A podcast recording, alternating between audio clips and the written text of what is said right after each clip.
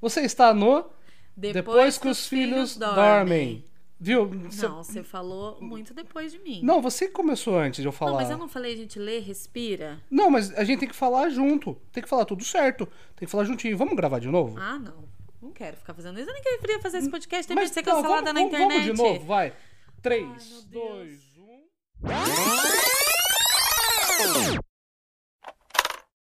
Você está no Depois que os filhos dormem. Um podcast criado por pais que não se veem tão adultos assim e sempre esperam os filhos dormirem para discutir o tema do dia. E como a gente esgotou o catálogo da Netflix, a gente resolveu criar um podcast.